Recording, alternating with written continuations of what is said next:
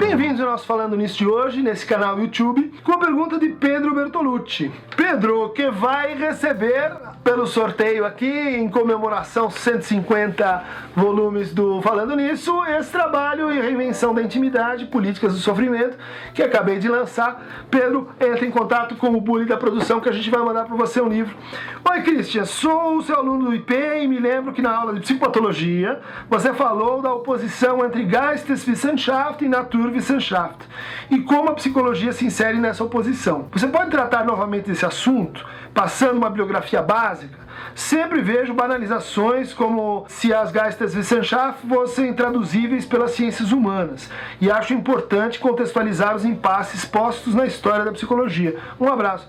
Bonita questão, Pedro. Ela, ela remete a essa querela dos métodos que acontece na Alemanha na virada do século XIX para o século XX, portanto, então aí contemporâneo da, da aparição da psicanálise e que vai atravessar as discussões eh, nas matemáticas, né? Então, quando a gente eh, lê esse texto tão importante do Edmund Husserl sobre a crise nas ciências europeias, é um texto que tenta tratar essa é, oposição criada e gestada é, nesse momento pelo Dilthey, é, pelo Humboldt, pelo Herbert, por enfim, uma série de, de pensadores que estão uh, ali então da origem da psicologia, pelo Wundt, e que estão às voltas com uma final qual seria o método para um determinado conjunto de objetos e se existiria um método específico para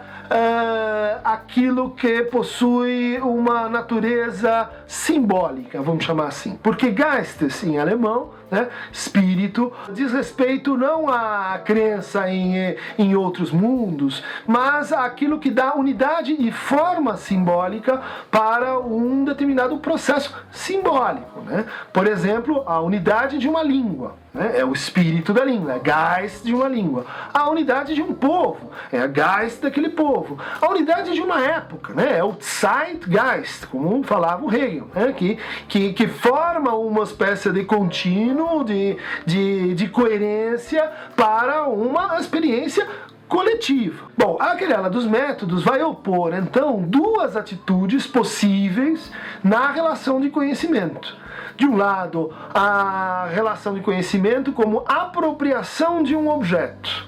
É apropriação de um objeto que se dá pelas vias de uma eclerum, né? ou seja, de uma explicação.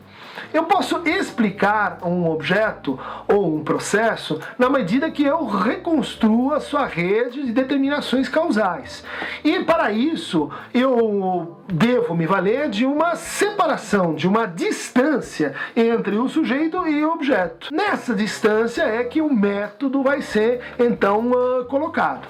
A gente lembra que o, o final do século XIX é um momento de tomada aguda de consciência pelas ciências como a física, como a biologia, como a química, mas também como a matemática. Se desenvolvem aí vários tipos de geometria, do Lobachevsky, do Boole, uh, geometria, geometrias uh, que não se contentam em pensar o espaço como Euclides pensava. Os alemães estão às voltas com como, qual seria a unidade da matemática, né? O que, que torna uma, uma mesma ciência, né? A geometria, a álgebra, a teoria dos números, aritmética, uh, qual é o ponto de conexão entre todas essas coisas? Vejam só, é a pergunta deles, né, dos matemáticos, como Felix, Felix Klein, é o que que une, o que que dá o Geist, o que que é, faz a, a, a possibilidade de eu passar das uh, diferentes particulares para um termo comum. Geist, Wissenschaft tem que ver com o que? Com uma empatia ou com uma relação de compreensão entre o sujeito e aquilo que ele conhece. Porque aquilo que ele conhece é também parte dele. Aquilo que ele conhece é também expressão de algo no qual ele pode se reconhecer. Isso nem sempre acontece quando a gente tem um físico, quando a gente tem um, biólogo, quando a gente tem um matemático, mas necessariamente acontece nas ciências eh, do espírito ou do Geist. Em relação a essa querela, né, o Freud vai ter uma atitude muito curiosa, porque ele começa com uma definição muito dura da psicanálise como uma Naturwissenschaft, como uma ciência da natureza. Isso a gente vê em eh, projeto de uma psicologia científica para neurólogos, de 1895, onde ele tenta descrever todo o aparato uh, anímico a partir de duas noções, né? Neurônio, uma noção material, e quantidade que é outra noção, vamos dizer assim, da física, da termodinâmica. Várias vezes, quando questionado sobre isso, uh, o Freud tem uma atitude assim monista. Ele diz: a psicanálise é um tipo de ciência e só existem ciências naturais. As outras são capítulos, são prolongamentos, são casos específicos desta que para ele seria assim a ciência. Né? E uma atitude que muitas vezes então uh, balança um pouco a nossa nossa impressão do que, que vem a ser a psicanálise, mas que gera tensionamentos. Né?